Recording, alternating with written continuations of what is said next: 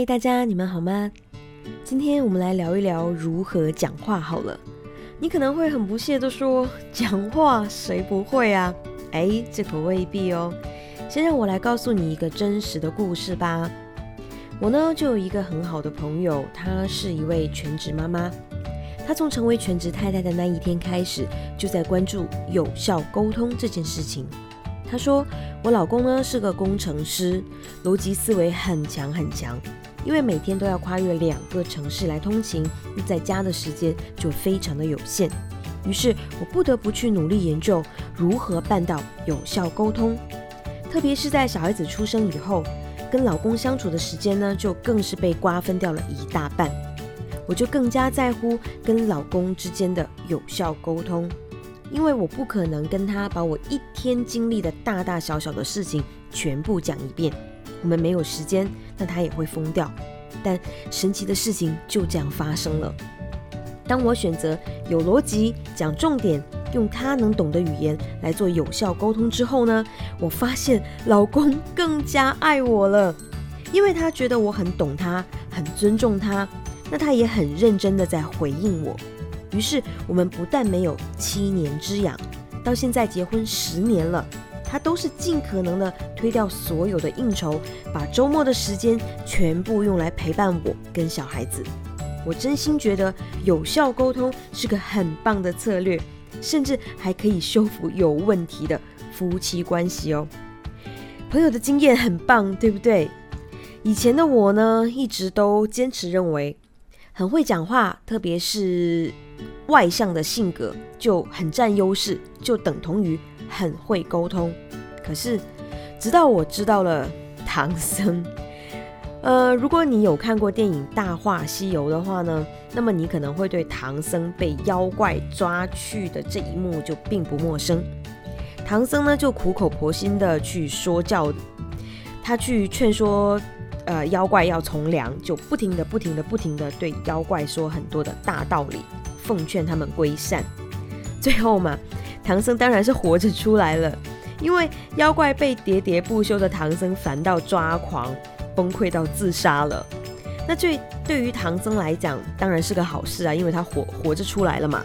可是两只妖怪，呃，因为要耐着性子一直听一直听，却听不到重点，于是去寻死来求解脱。这是不是也死得太冤枉了呢？这让我想到我们每一天都会经历的沟通。大多数的女生呢都很爱讲话，那一激动起来就更加会讲个不停。尤其是上班一天和公司的同事或者好朋友说了很多很多，那以为电量就已经耗得差不多了，但其实晚上回到家见到了另一半，又很渴望与他分享一天的见闻，于是呢又巴拉巴拉讲个不停。本来呢。爱分享的确是一件好事，那内心就好像是一个自助餐一样丰富多彩。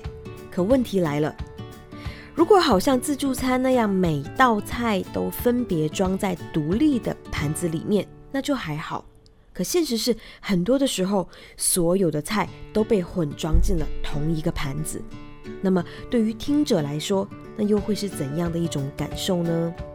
比方说，你很想要跟你的另一半分享你办公室的见闻，里面呢就有好几位主人公。那刚开始讲故事的时候，你可能还会分别说出他们各自的名字，但在几分钟之后，你就会不断的使用。他听到了之后，很惊讶的转向他，向他求证。他笑着说：“没关系，习惯他这样的风格就好了。”嘿，请问你现在还知不知道这里面的每一个他？到底是哪一个他呢？可能只有作为当事人的你才会清楚吧。但如果这个时候你的另一半表现出疑惑、好奇，最终因为跟不上人物代词“他”的转换节奏而表示听不懂，于是放弃聆听的话，你们两个人会不会都觉得很挫折、扫兴呢？